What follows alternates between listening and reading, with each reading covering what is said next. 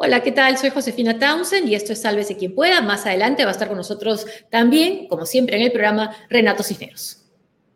Este programa llega gracias a Rexti. Ahorra cambiando dólares online con Rexti, la plataforma con más de 1.500 millones de dólares cambiados. Entra a rexti.com o descarga el app, ingresa el cupón SQP y obtén un tipo de cambio preferencial.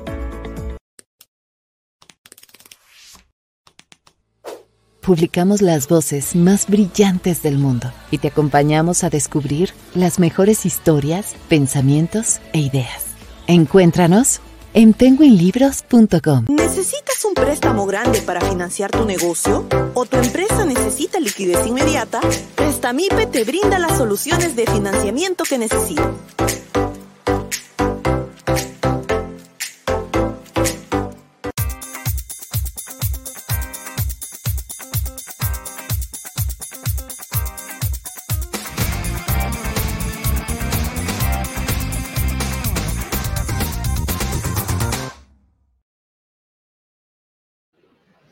Hola, ¿qué tal? Bienvenidos nuevamente a Sálvese quien pueda y este programa, gracias por acompañarnos, este programa llega gracias a los auspicios de prestamipe.com, ahí está prestamipe.com, eh, soluciones de financiamiento para tu empresa, préstamos con garantía hipotecaria. Y además, prestamipe.com eh, encuentras soluciones ahí de financiamiento para tus proyectos. Solicita un préstamo con garantía hipotecaria desde 20 mil soles. Was Factoring para tu empresa y obtén liquidez para, eh, en cuestión de horas, ingresando a prestamipe.com. También nos acompaña, nos sigue acompañando, ahí está, Penguin, Gabriel García Márquez con este libro que está promocionando, Gabriel García Márquez eh, por Mario Vargas Llosa, Historia de un deicidio de Mario Vargas Llosa, nueva edición de una obra mítica e que no se encuentra generalmente a 50 años de su primera publicación publicado a comienzos de la década de los 70 y desaparecido de las librerías desde hace muchos años. Este ensayo, que en su origen fue la tesis que le valió a Mario Vargas Llosa en 1971 el título de doctor en la Universidad Complutense de Madrid, muestra la admiración del Nobel peruano Gabriel García Márquez y por su obra Cien años de soledad. Todo esto antes del distanciamiento que tuvieron. García Márquez, Historia de un deicidio, disponible en todas las librerías. Y también nos acompaña ya desde un tiempo y le agradecemos por eso. Rexy cambia dólares online con un super tipo de cambio, ingresa el código SQP y eh, entra a rexy.com para hacer tu eh, cambio de dólares a un tipo especial, un super tipo de cambio.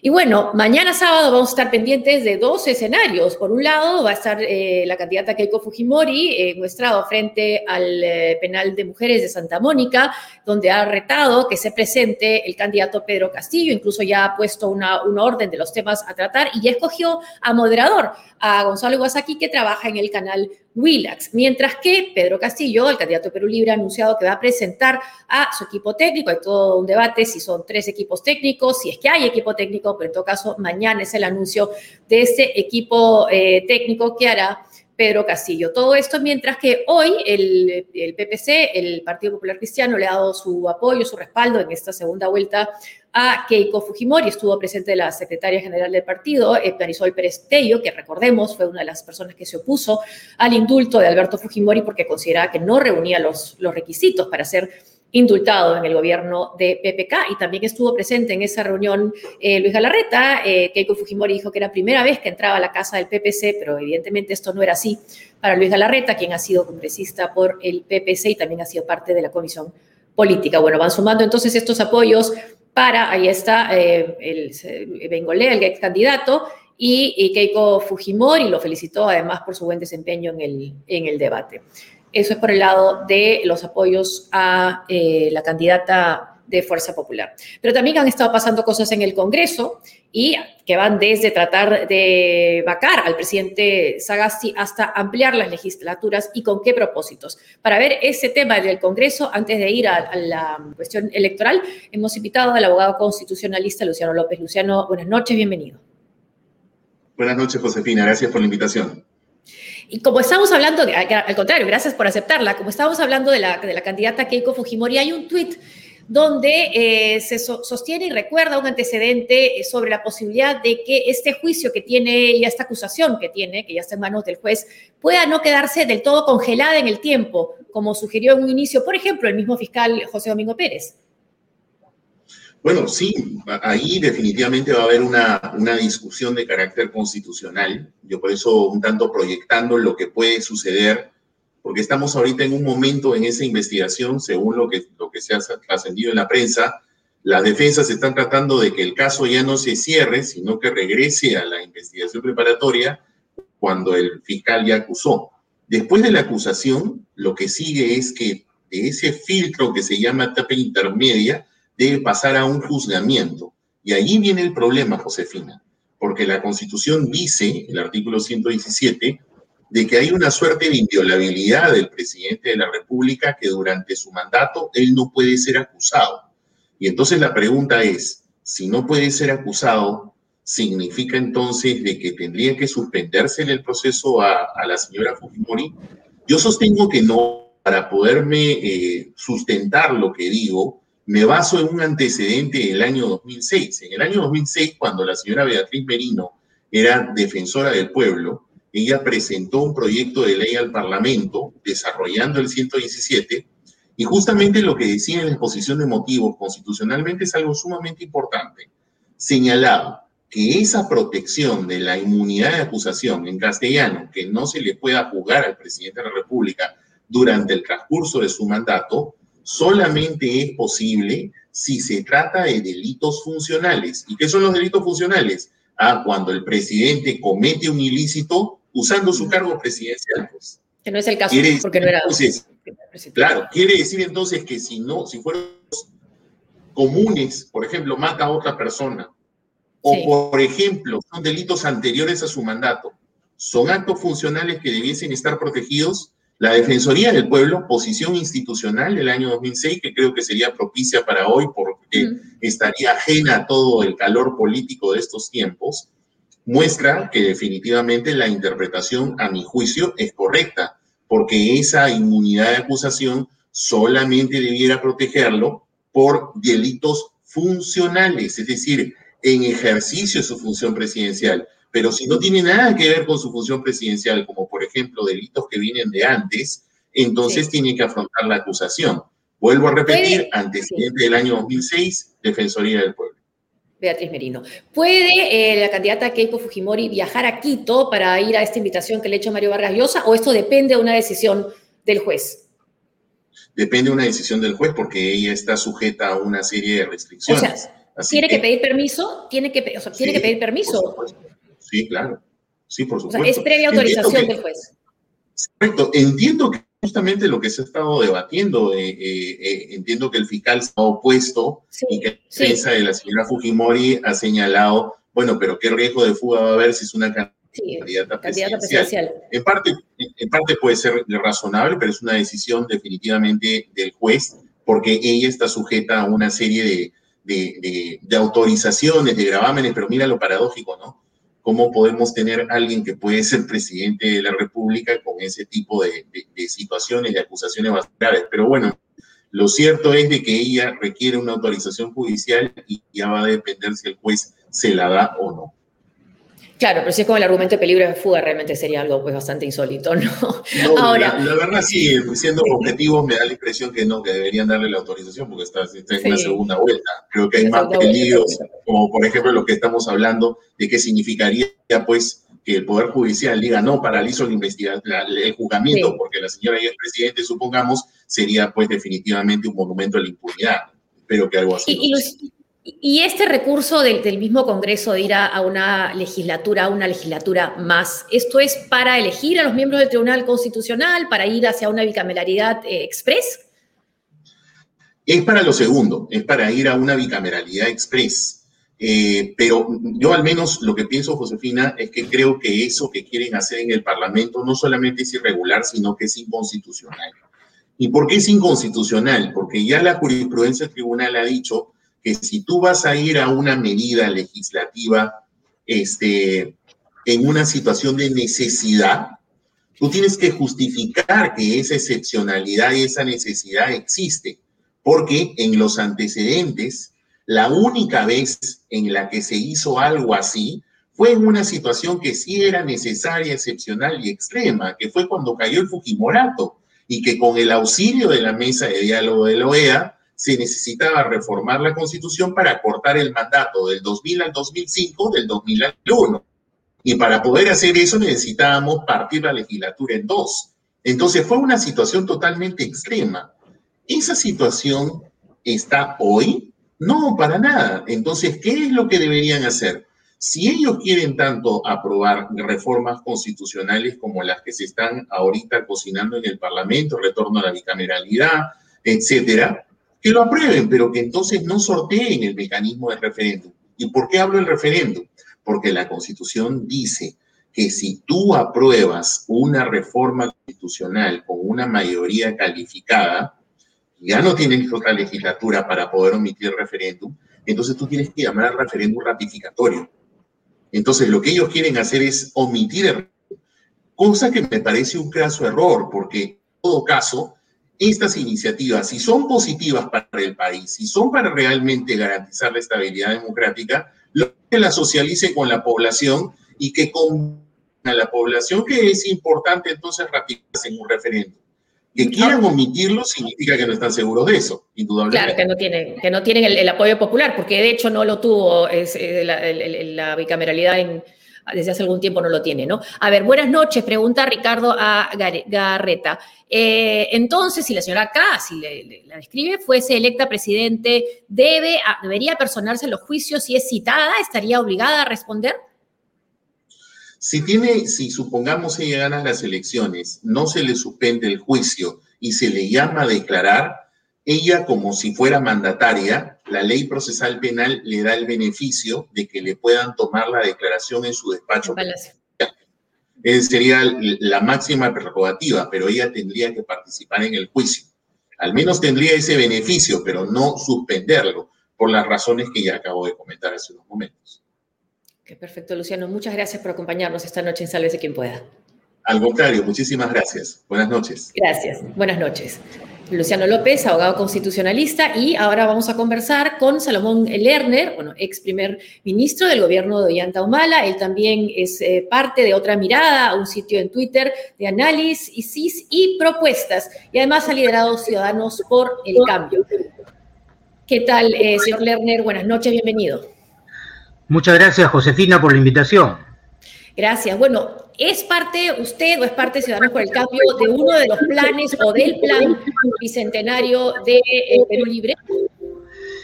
No, fíjate, Josefina, eh, mi, actuación de militancia hace algunos años yo ya la he terminado, ¿no? Eh, yo he estado militando indudablemente en Fuerza Ciudadana un tiempo atrás, pero una vez que Fuerza Ciudadana eh, ya se realizó hace algunos años como un, movimiento cívico-político. Eh, yo he tenido otras obligaciones en las cuales mi, posición eh, es, es más importante. ¿Qué pasó? Estábamos conversando con Salomón Lerner, expresidente del Consejo de Ministros, y bueno, estaba explicando cuál ha sido hasta este momento su participación política. Nos interesa contar con él si se ha cortado eh, la señal para que nos cuente si está, como algunos, por ejemplo, han sido citados por eh, la Encerrona como una de las personas que está participando en estas conversaciones para el plan de gobierno del candidato de Perú Libre. Eh, quisiéramos poder volver con él, pero no sé si hay problemas ahí. Bueno, en una entrevista él ha hablado de las fuerzas progresistas y la necesidad que se vayan uniendo, se ha cortado. Lo, ah, bueno, veamos ahora lo que tenemos sobre la posibilidad de mañana de que se haga, esperando que retome la señal Salomón Lerner, em, sobre la posibilidad de que mañana se realice este debate en frente al penal de Santa Mónica, convocado inicialmente por el candidato de Perú Libre, una, llamada, un llamado realmente absurdo y parece que falta respeto con las personas que están purgando condena ahí. Eh, bueno, Keiko Fujimori le dijo sí, acepto, y luego dijo eh, Pedro Castillo que no, que más bien él va a presentar su plan de gobierno bicentenario, pero libre de corrupción, mañana sábado. Bueno, eh, pero Fuerza Popular le ha pedido permiso al municipio de, de Chorrillos, al alcalde del distrito Augusto Miyashiro, para hacer esta este evento, ¿no? Tengo la hora de dirigirme a usted en atención al asunto indicado a efecto de solicitarle se sirva a expedir la autorización respectiva para realizar el debate presidencial planteado por el candidato Pedro Castillo Terrones a la candidata Keiko Sofía Fujimori Gucci, el mismo que se llevará a cabo en la cuadra 10 de la Avenida Defensores del Morro, ex Guaylas, frontis del establecimiento penitenciario anexo Mujeres de Chorrillo Santa Mónica. El citado debate presidencial se llevará a cabo el día sábado 15 de mayo del 20, de este año, a horas 15 horas. Cabe señalar que además de la emisión de la autorización respectiva, Solicito a usted se tome las previsiones del caso, como comunicar oportunamente el plan de desvío vehicular y notificar, si porque Guayla es una avenida bien transitada, y notificar a nuestra valerosa Policía Nacional de la autorización emitida. Agradeciendo de antemano la atención que se brinde a la presente. Queda usted atentamente, Luis Galarreta Velarde. Esta ha sido la carta donde se pide la autorización y esa es la respuesta inmediata se autoriza de la Municipalidad de Chorrillos, se autoriza al Partido Popular, eh, Fuerza Popular, identificado con el RUCTAL, para la realización del debate presidencial planteado por el candidato Pedro Castillo Terrones a la candidata Keiko Sofía Fujimori Se llevará a cabo en la cuadra 10 de la Avenida Defensores del Morro, frontis del establecimiento penitenciario Nexo Mujeres de Chorrillos, Santa Mónica, el día sábado 15 de mayo eh, de este año a las 3 de tarde. Cabe precisar que dicha actividad deberá contar con los controles de bioseguridad, mascarillas, guantes y alcohol en gel y el distanciamiento social respectivo. Aforo máximo mil personas, previo a la venta el consumo de bebidas alcohólicas en vía pública. Bueno, tiene el permiso para hacerlo del municipio de eh, Chorrillos en tiempo realmente récord para dar una autorización. Y ya volvemos entonces ahora con Salomón Lerner. Eh, señor Lerner, antes de ir a lo que estábamos comentando, bueno, esto, es, esto realmente ha sido muy poco serio Pedro Castillo convocar a un, a un, a un debate frente a un penal, ¿no? Y ahora que insistir en ir, ¿no? No sé cuál es la opinión.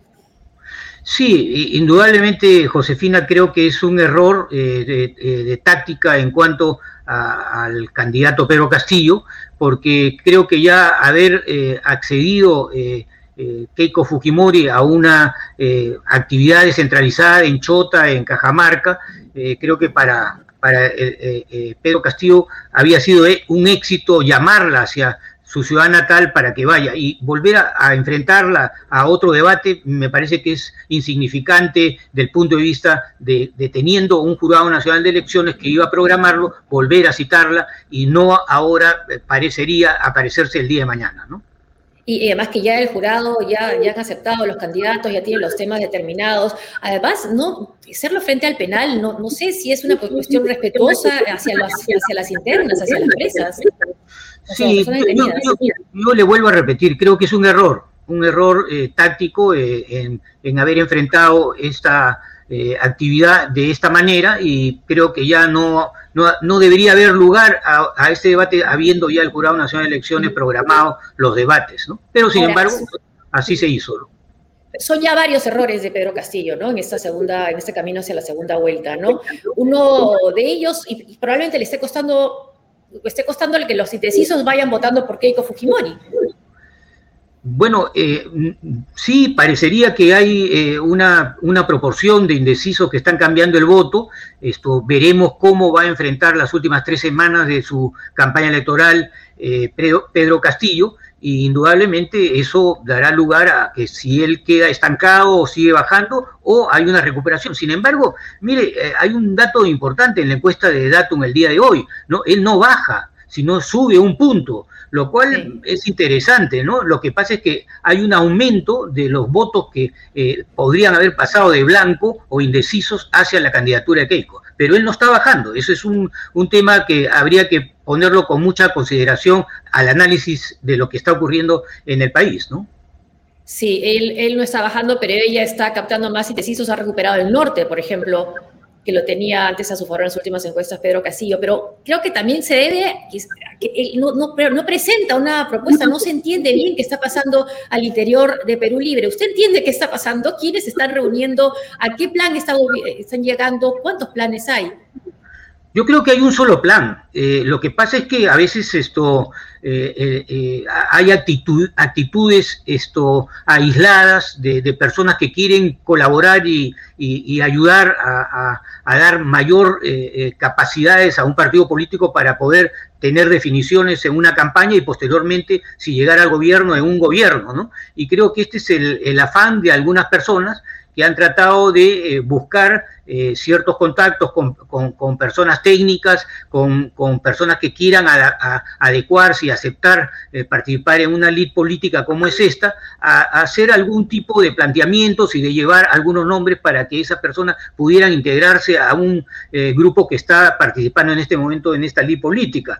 me parece que no, eso, eso no es malo, lo que es significativo es que eh, se está tratando en, Perú Libre de ver eh, lo más apropiado que podría ser un, con, un, con un plan, digamos, más aprobatorio de, un consenso que no sea solamente el partido Perú Libre, sino han hecho alianzas, en este caso con Juntos por el Perú, el día de ayer con Frente Amplio, pero que adaptarían ciertas condiciones que están estos grupos de Juntos, Perú, eh, Juntos por el Perú y Frente Amplio, pero sobre todo el primero, Juntos por el Perú, en una alianza en la cual ellos con un equipo técnico, con un programa mucho más eh, elaborado, si quiere llamarse así, puedan colaborar en, un planteamiento hacia la ciudadanía más amplio. E, ese es mi punto de vista. Ahora, si esto puede hacer eh, que dentro de una campaña no sea lo mejor o sea lo mejor, bueno, mire, eh, eh, en, el otro campo también hay eh, personas que se están, digamos, adheriendo y que están poniendo cuadros técnicos también en su campaña. Por ejemplo, Keiko, Keiko el, equipo de, Fuerza Popular comenzó con Jorge Vaca y ahora es Carranza, la, persona que más está lidiando la parte económica, y así seguramente se, se volverán a integrar otras personas que con el acuerdo con, claro. APP también se integrarán otras personalidades, igual con el PPC, ¿no? Entonces creo que... Sí, pero, pero, Fuerza Popular tiene más años, se conoce más quiénes, quiénes eh, pertenecen a Fuerza Popular, quiénes simpatizan. En el caso Perú Libre no tanto. Y el problema, y creo que el mayor cuestionamiento, uno de los cuestionamientos, es la presencia del señor Cerrón. Ayer se ha nombrado, eso lo ha anunciado el mismo eh, candidato presidencial, el señor Roger Nájar, como el coordinador eh, del, Plan Bicentenario Perú Libre de Corrupción. Pero si uno entra a la cuenta de Twitter del señor Nájar, son constantes retweets de lo que ha dicho Vladimir Cerrón. O sea, es, ha ganado más poder entonces Vladimir Cerrón a pesar de las críticas que se le ha hecho. Bueno, yo no, no he leído esos eh, tweets, te lo digo con toda sinceridad, Josefina.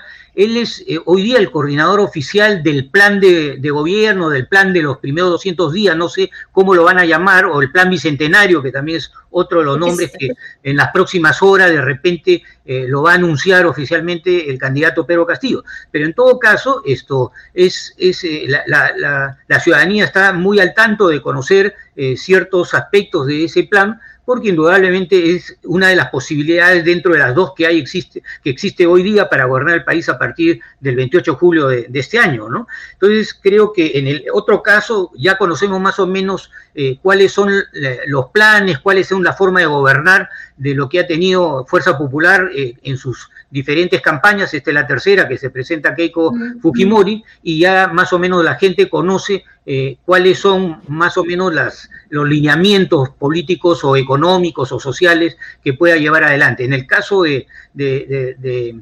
Perú Libre es eh, el, primer, primera vez que se presenta una LID que llega en un lugar eh, expectante, que es en este caso para la segunda vuelta, y todos están con esta ansiedad de poder conocer a las personas como a los planes definitivos que ellos tengan. ¿no? Hay una pregunta del público. H. Or, ¿qué comparación encuentra entre las campañas de Humala el 2011 y Castillo? ¿Funcionan las campañas de miedo y desunión de los conservadores? Bueno, eh, miren, en la campaña eh, del 2011 con el presidente Humala también hubo estas actitudes, quizá hoy día con más agresividad, con más fuerza, eh, pero creo que salen de las entrañas de muchos ciudadanos peruanos cosas que deberíamos nosotros evitar. Eh, creo que hay mucho eh, aspecto de discriminación. Eh, creo de que en estas campañas no debe haber esa agresividad y violencia en la manera de actuar. Quizá ambas, ambas, esto, campañas también tienen cierta agresividad. No estoy diciendo que solamente la campaña Fuerza Popular la tenga, pero creo que hay, hay campañas que no están dentro de Fuerza Popular, que ellos se desentienden, pero son campañas sumamente duras, ¿no? Como por ejemplo las palabras que pronunciara López Aliaga de muerte a los candidatos, ¿no? Eh, creo que eh, esto eh, no, no condice a un sistema democrático en donde se respete la libertad de pensamiento, la libertad de expresión. Eh, creo que eso hay que rechazarlo, creo que eh, esas campañas en el caso de Humala también fueron, y creo que no le hicieron mella. Eh, el presidente Humala ganó en la primera vuelta con 33% y ganó en la segunda vuelta con 53% contra 47% de la candidata Keiko Fujimori. Entonces creo que por los más, la más cantidad de millones que se trate de hacer y de tratar de hacer un pánico y un miedo, creo que eso no resulta en las campañas. ¿no? lo, que la, sí, sí, lo escucho. Eh, lo que la gente creo que eh, más está por la emoción de un voto y no por lo, lo, lo, que genera esa emoción del voto. El anti, el anti es creo que un rechazo de, de, de la población en su mayoría.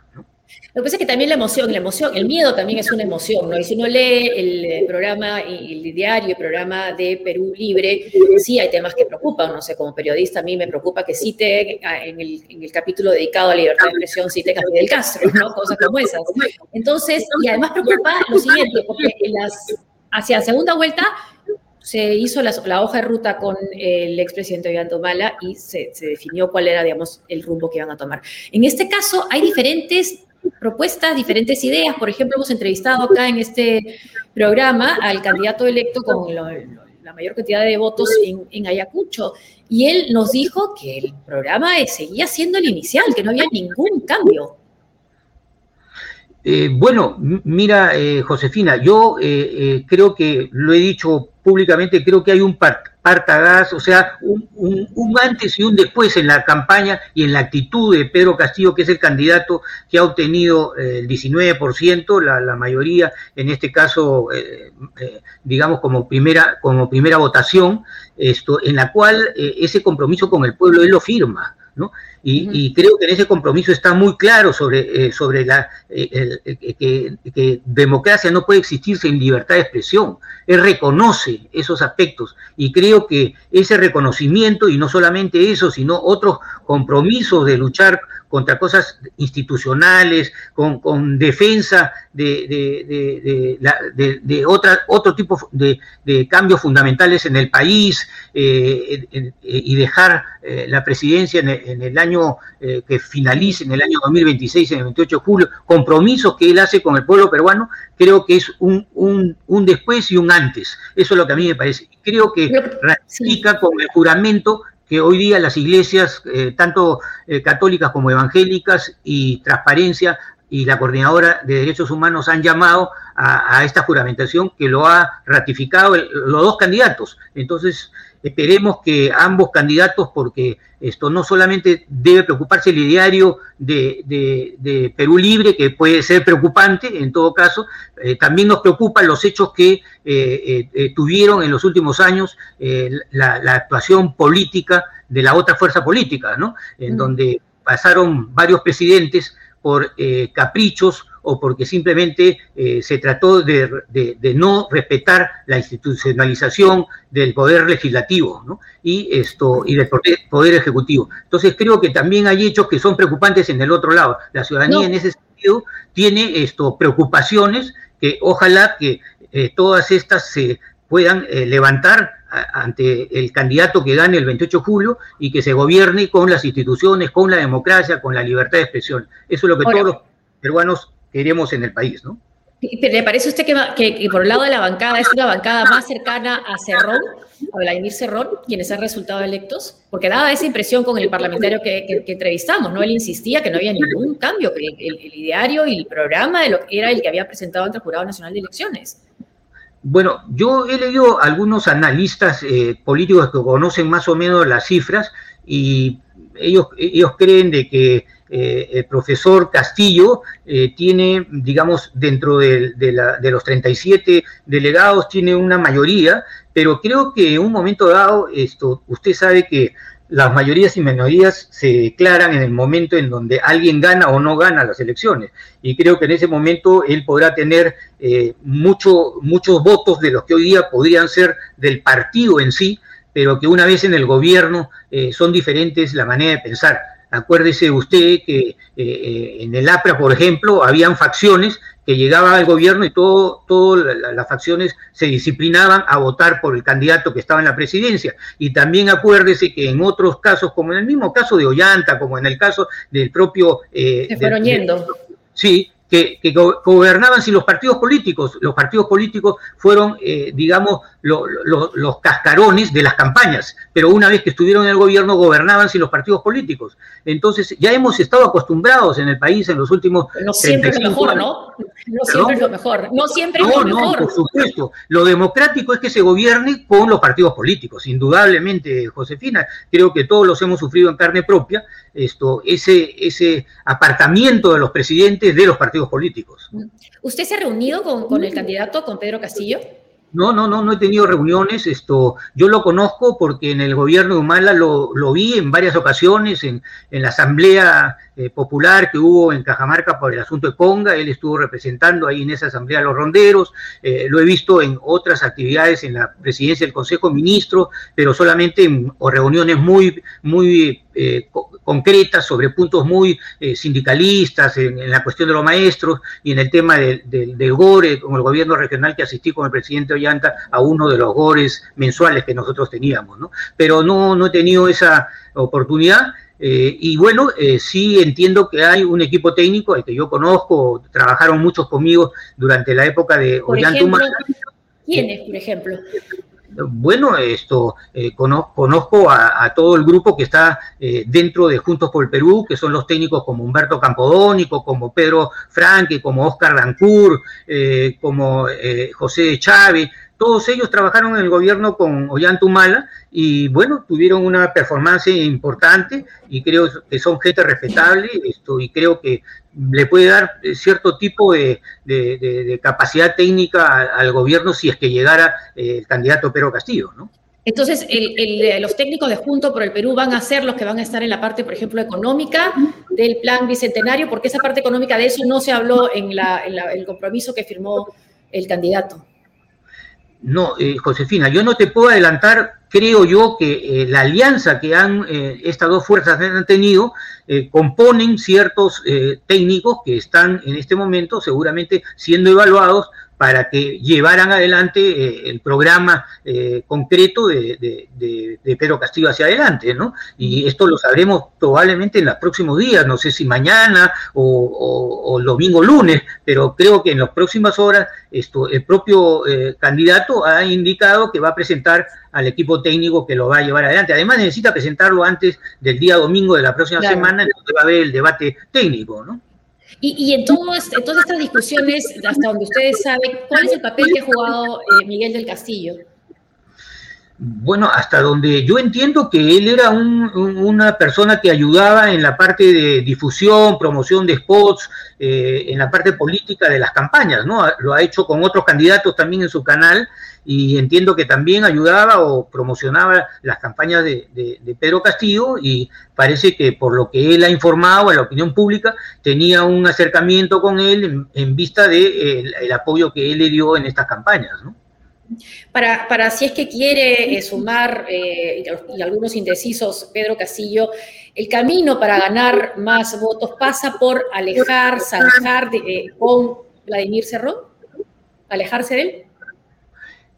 Yo, yo, creo que yo creo que él, esto es una persona por lo poco que hemos podido apreciar de él que tiene cierta lealtad a las personas que lo han acompañado. Esto no creo que en este momento vaya a dar ese paso y en el gobierno cuando uno llega esto lo primero que, que uno dice como una frase voy a gobernar para todos los peruanos y eso puede significar el alejamiento o el acercamiento con el partido político que ha, que ha estado en la campaña.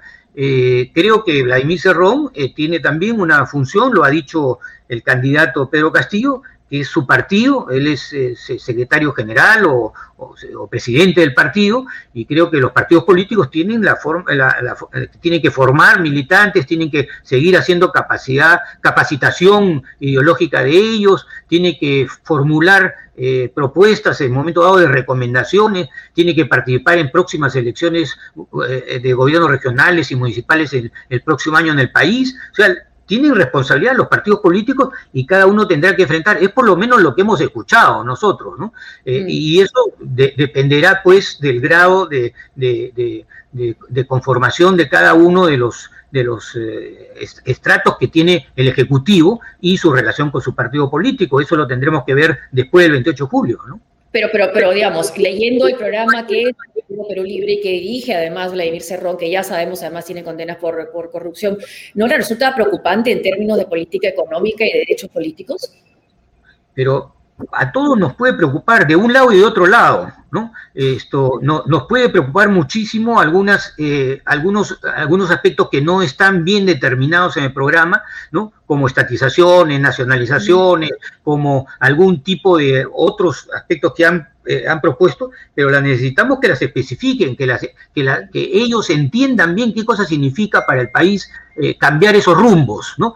En el otro lado también nos preocupa, ¿no? No hacer cambios cuando el 85, 86% de la población quiere cambios, quiere un nuevo pacto social, quiere después de, de 30 años eh, que hemos estado soportando gobiernos, esto, no tener hoy día las dificultades económicas que pasa el país con la pandemia, que no tenemos hoy día eh, eh, oxígeno para atender, que no tenemos camas UCI, que no hay previsión eh, primaria de, la salud, que no tenemos 37% de las escuelas públicas con luz, con agua, con salud pública. Nos preocupa muchísimos otros aspectos de la desigualdad que hoy existe en el país. Todo eso nos preocupa y creo que todo eso tiene que haber cambios y creo, que el que mejor interpreta eh, las cosas en el Perú será pues el que nos gobierne, así esperamos, y el que no las entienda pues nos tendrá que llevar a cinco años otra vez en donde podemos padecer todas estas desigualdades, todas estas inequitudes. Y yo creo que ahí eh, hay que hacer un llamado a todos los buenos peruanos. Quien llegue con el voto democrático, hay que darle su apoyo, hay que darle toda la fuerza necesaria, porque este país es un país con mucho potencial, es un, un potencial que no se ha explotado debidamente. No, no sé si es solamente por gestión, yo no creo que solamente es, por gestión, yo mm. creo que también es porque el modelo no ha dado lo suficientemente eh, necesario para poder lograr el bienestar que la mayoría de los peruanos requiere y que hoy día lo está pidiendo. Y creo que este es un llamado de atención para los dos candidatos y creo que el que mejor pudiera representar esos cambios y lo diga por lo menos en los últimos 15 o 20 días de la campaña, creo que podrá ser quizá elegido. Y creo que esas dificultades que hoy día estamos padeciendo los peruanos, tenemos todos que juntarnos, trabajar, no trabajar solamente con los que ganen en las elecciones, sino todos debemos dar nuestro apoyo para eh, poder eh, terminar este tema de lo que nosotros llamamos esto, no hay ruta, no hay gestión acertada, no hay las condiciones mínimas eh, de inversión para que se pueda desarrollar todo el potencial que tenemos. Y tenemos una expectativa fundamental, eh, Josefina, que es una, una tendencia importante en los precios, tanto de los minerales como de los productos alimenticios, como los productos de pesca, como toda la capacidad que tenemos en piscicultura, en fin, en todo el potencial de productos originarios que tenemos en el país para poder hacerlo. Y ojalá que esa cadena de valor que tenemos en el, en el país podamos todos realizar juntos y llegar a ese estado de bienestar que todos anhelamos en el país. Así es, y sobre todo ahora que eh, eh, celebramos el Bicentenario. Muchas gracias, señor Lerner, por acompañarnos en Sales y quien pueda. Muchas gracias, Josefina. Gracias. Tenemos ahora a nuestro siguiente invitado, el señor Bruce, ¿sí? sí hola, ¿qué tal? Hola, hola, hola, Jorge Bruce. Buenas noches a todos. Hola, buenas noches, gracias. ¿Cómo, cómo estás eh, viendo esta, esta segunda vuelta? ¿Esto te parece más intensa, más polarizada que, que, fue lo que fue de lo que fue el del 2011, que ya fue bastante tensa? Esa fue bastante tensa, esta es peor. Es peor en sí misma y se agrava, por supuesto, por la... Eh, espantosa crisis eh, de la pandemia, la peor que hemos tenido en un siglo. Y, creo que eh, rara vez nos hemos visto, eh, si no, yo no recuerdo ninguna, en, con un conjunto de circunstancias tan adversas en donde en este momento la, la, segunda vuelta acapara un poco, un poco, ¿ah? no totalmente, porque hay gente que está luchando contra, contra el COVID, contra la pandemia en condiciones espantosas. Em, pero eh, por momentos incluso hasta me parece que sirve como desplazamiento para olvidar sí, un poco. Sí, sí, sí, da esa impresión. Sí. Sí, sí, pareciera que fuera así, ¿no? Que, es más, los candidatos tampoco lo hablan mucho, ¿no? Es verdad, eh, extrañamente, eh, ninguno de los dos candidatos plantea las campañas enfocándose en lo central de la, de, la, problemática actual, que es la, la, pandemia en términos de salud general y en particular en lo que me concierne por, por mi profesión, en términos de salud mental, que está en una situación eh, gravísima, porque la angustia que ya teníamos antes se ve agravada por esta eh, disyuntiva que yo he llamado una disyuntiva sádica, porque no hay una opción que uno pueda decir con tranquilidad, ya esta es mi opción, yo me voy por aquí, ¿no? Eh, de buen grado, digamos, con entusiasmo. Y ya ni siquiera hablar de entusiasmo, sino solo de tranquilidad, quizás. Y siquiera con tranquilidad, efectivamente. Em, de un lado, en fin, y del otro, hay muchísimas razones para estar eh, espantosamente preocupados y eh, bueno, estamos esperando a ver si es que nos convencen, por lo menos yo, ¿no? Eh, pero mientras tanto, efectivamente, el país atraviesa unos momentos de angustia eh, indescriptibles.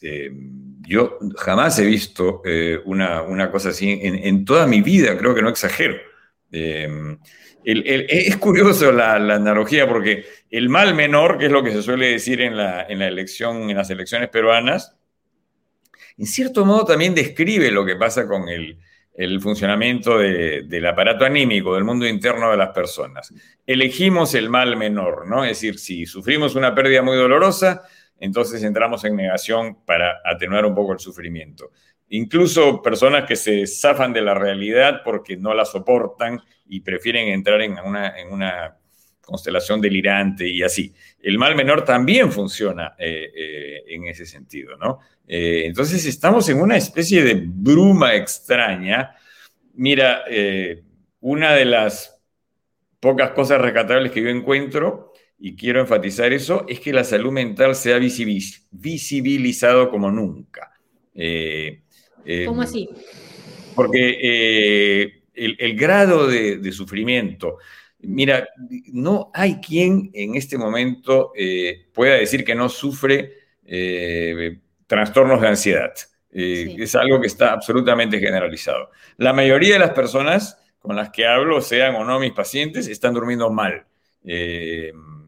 las pesadillas son recurrentes, etcétera, ¿no? Em, y el déficit de atención es clamoroso, porque así como no hay eh, ventiladores, camas UCI, médicos, enfermeras, personal especializado, eh, menos aún hay eh, personal para atención en salud mental.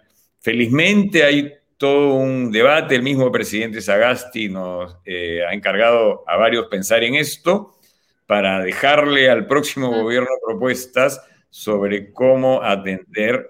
Y una de las opciones importantísimas que surgen en, el contexto de una pandemia es eh, la telemedicina, la, atención virtual, así como estamos conversando ahora, porque en efecto es dificilísimo hacerlo de otro modo, pero eso también es una gran oportunidad. Así como la gente se ha acostumbrado al teletrabajo, a las teleentrevistas, pues también se puede hacer teleconsultas. Pero la verdad es que la eh, mayoría de la gente lo está pasando eh, con enorme desesperanza. Y, esto, en efecto, eh, quiero subrayar lo que has dicho, Josefina, no está siendo abordado como debería por ninguna de las dos campañas.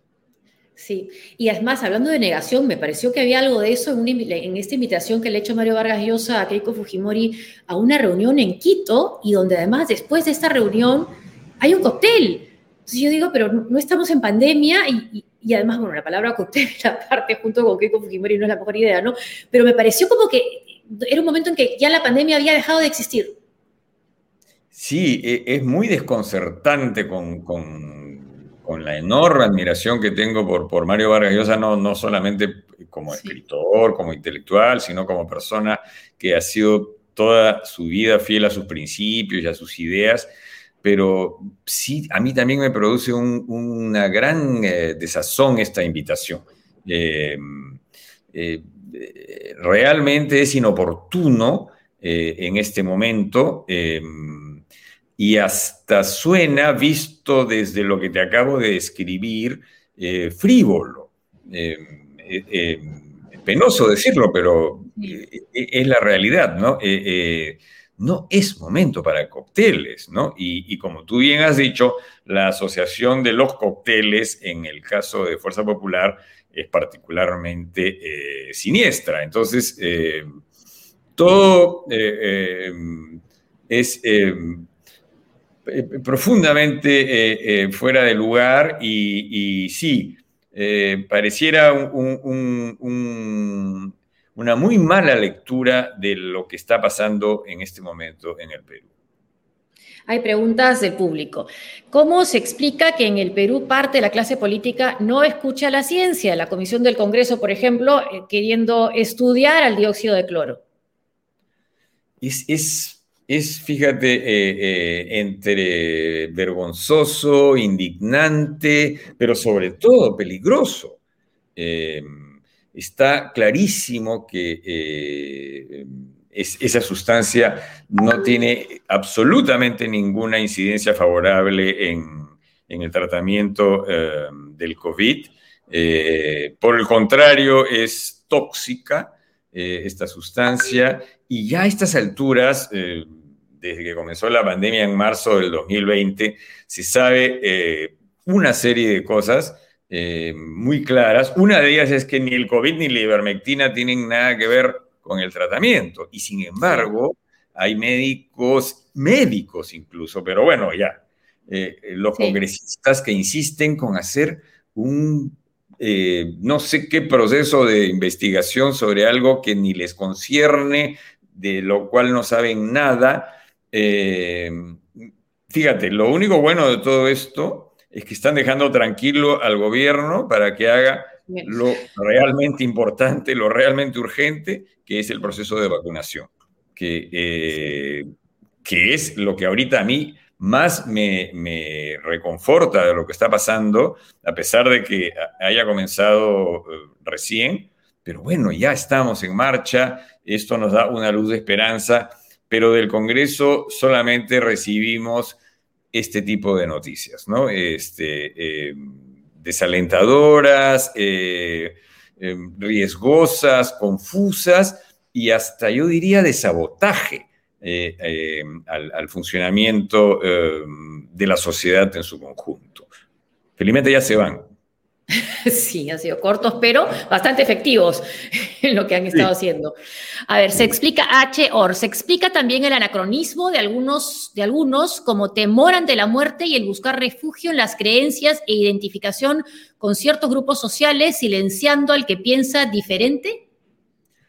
Creo que sí, creo que, creo que es correcto ese análisis. Hay un, eh, se habla mucho de polarización, de maniqueísmo. Eh, todas estas maneras de decir que si tú señalas, por ejemplo, que eh, el Fujimorismo durante estos años se ha comportado de esta manera, entonces ya sabemos a qué atenernos. O que eh, eh, Perú Libre, Pedro Castillo, no presenta su plan ni sus técnicos y tiene un comportamiento errático y rehuye los debates, etc. Entonces, cualquier crítica que tú hagas a uno, automáticamente se te asigna eh, eh, la posición del otro. Eh, este es un pensamiento que rehuye la complejidad y que efectivamente desencadena actitudes eh, estigmatizadoras, cuando no eh, incluso eh, violentas, por lo menos de violencia verbal y espero que no,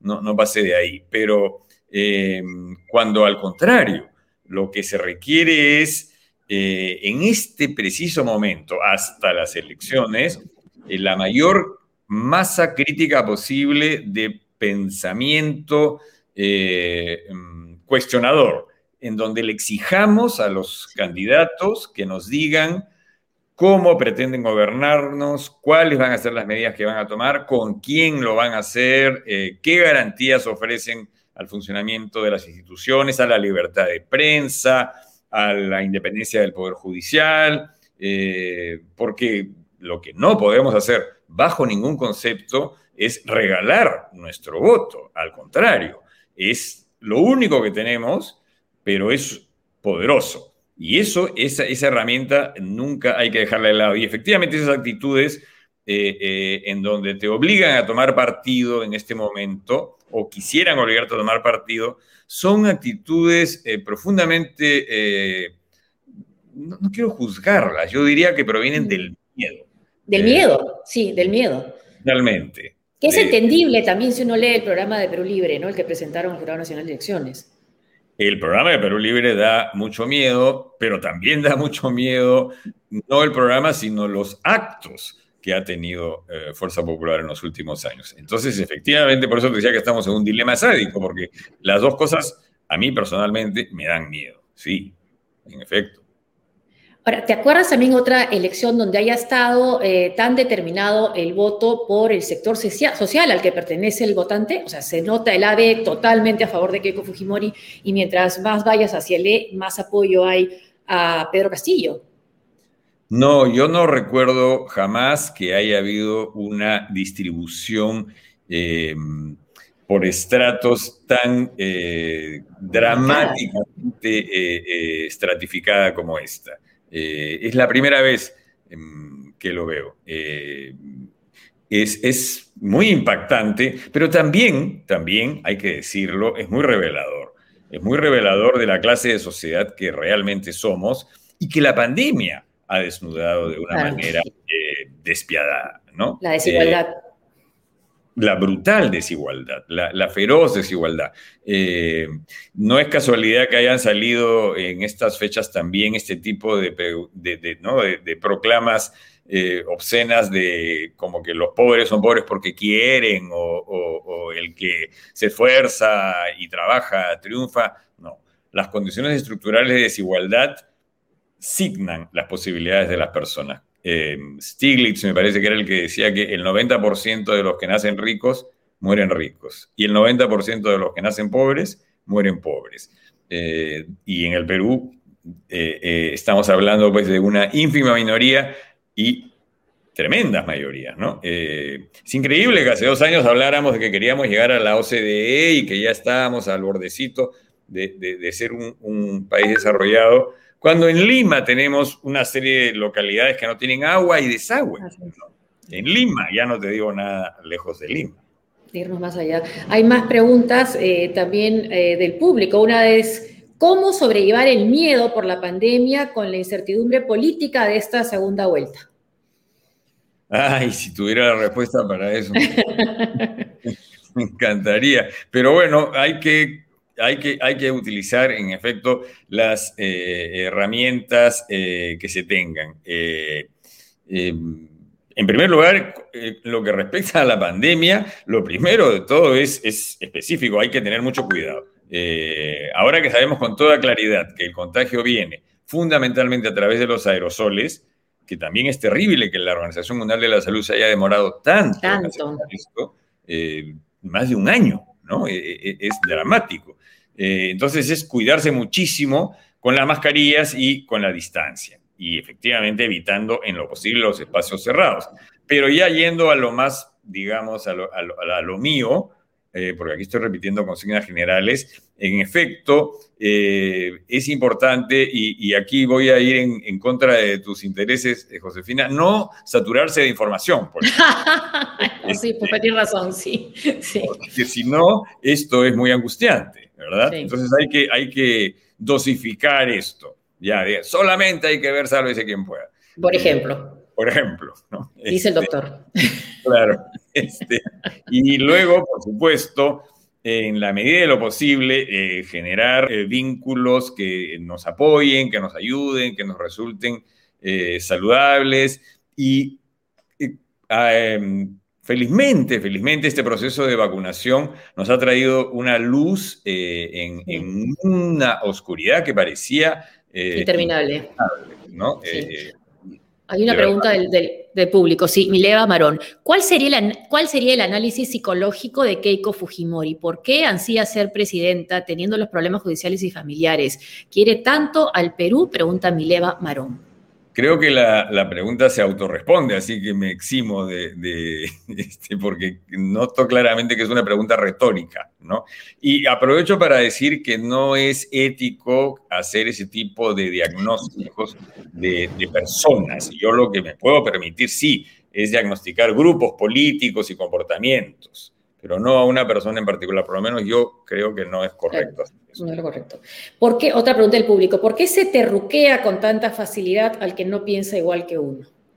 Creo que es una forma de eh, eliminar el pensamiento del adversario, es una forma muy primaria y, como te decía hace un rato, tiene que ver básicamente con reacciones primitivas, con terrores eh, infantiles. Eh, todas estas ideas de que se viene Cuba, se viene Venezuela, ¿no? Eh, por un lado. Eh, y, probablemente, y aquí me cuesta más trabajo encontrar ejemplos por el otro también, pero eh, lo cierto es que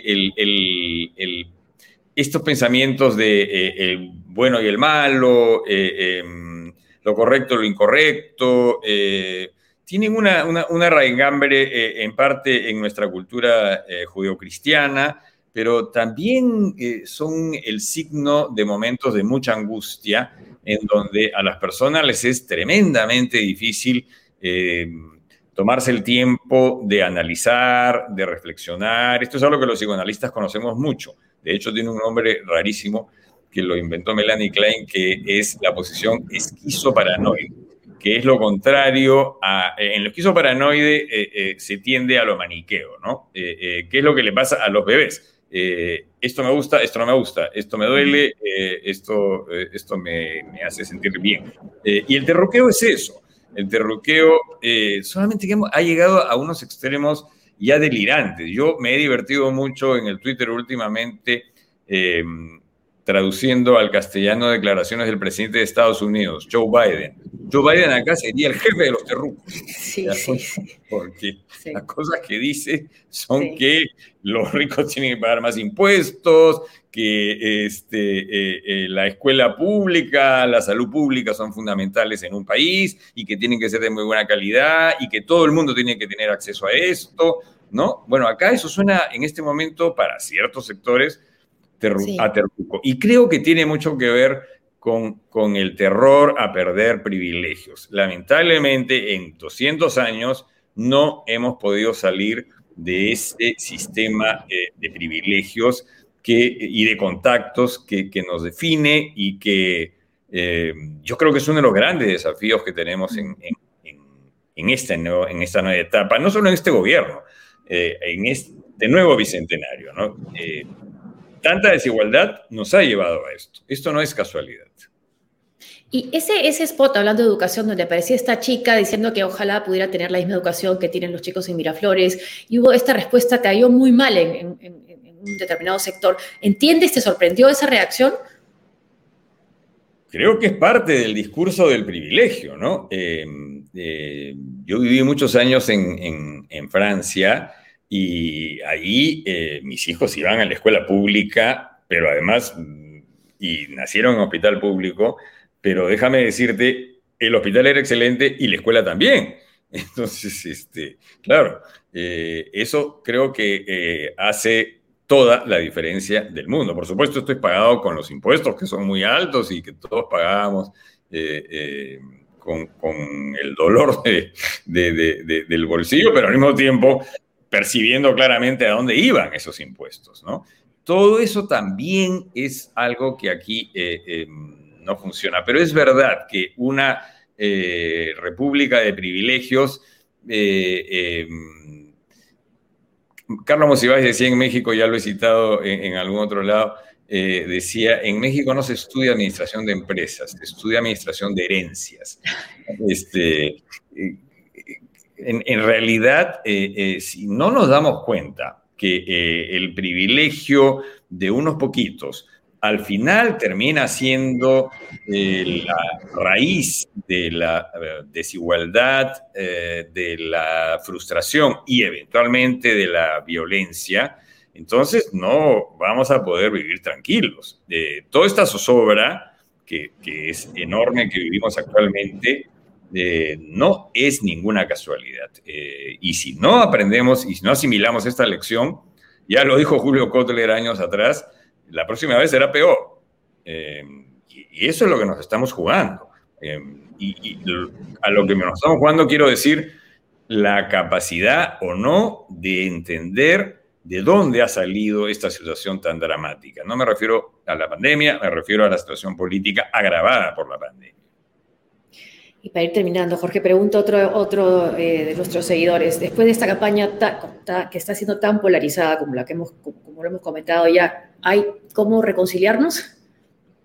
Ah, al final sí creo, ¿ya? Eh, eh, no, no sé si, si los grupos, digamos, polarizados. El Perú es un país tradicionalmente desconfiado en donde las personas se sienten cómodas únicamente con su entorno más cercano.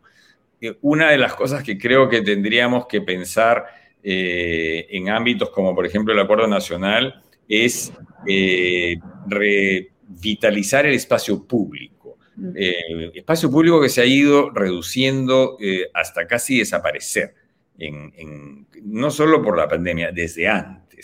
Eh, lugares de encuentro, lugares de, eh, en donde eh, las personas se conozcan, se hablen, me refiero a personas que no pertenecen a los mismos mundos.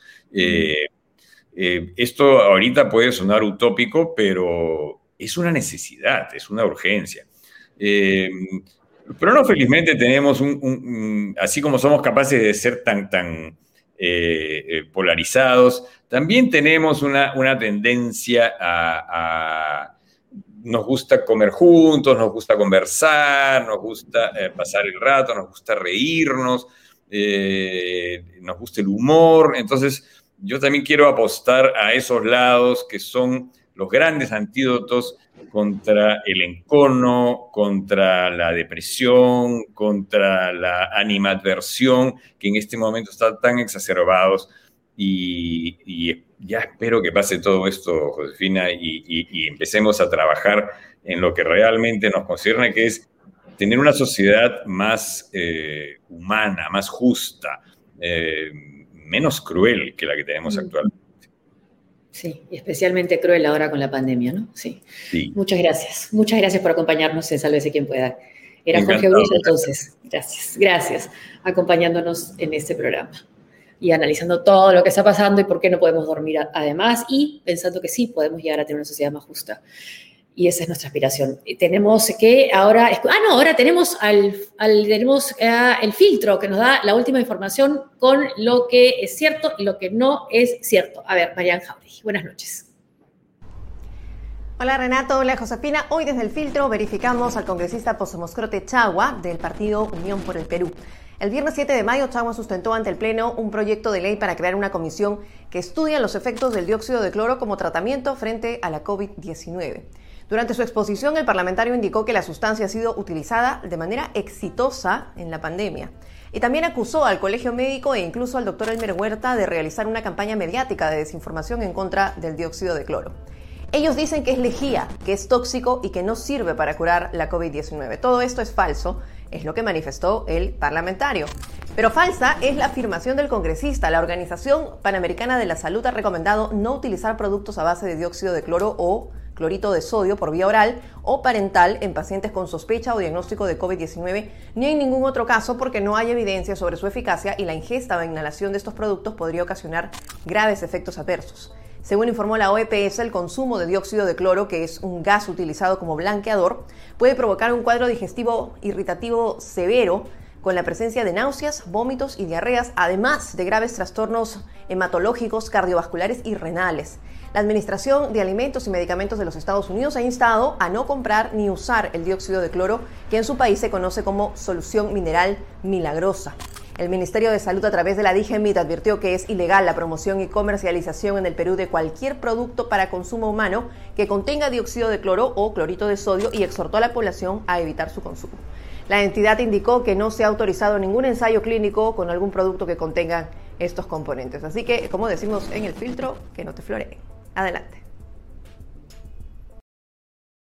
Que no lo flore. Muchas gracias, eh, Marian, por estas precisiones. Y bueno, hasta aquí entonces el programa, pero no nos vamos sin agradecer a nuestros auspiciadores. A ver, ¿con quién comenzamos? Con prestamipe.com. Soluciones de financiamiento para tu empresa. Prestamipe.com puede darte préstamos de hasta 20 mil soles. Solicita un préstamo o haz factoring para tu empresa y obtén liquidez en cuestión de horas ingresando a prestamipe.com. Y también nos acompaña Penguin, que está promocionando este libro.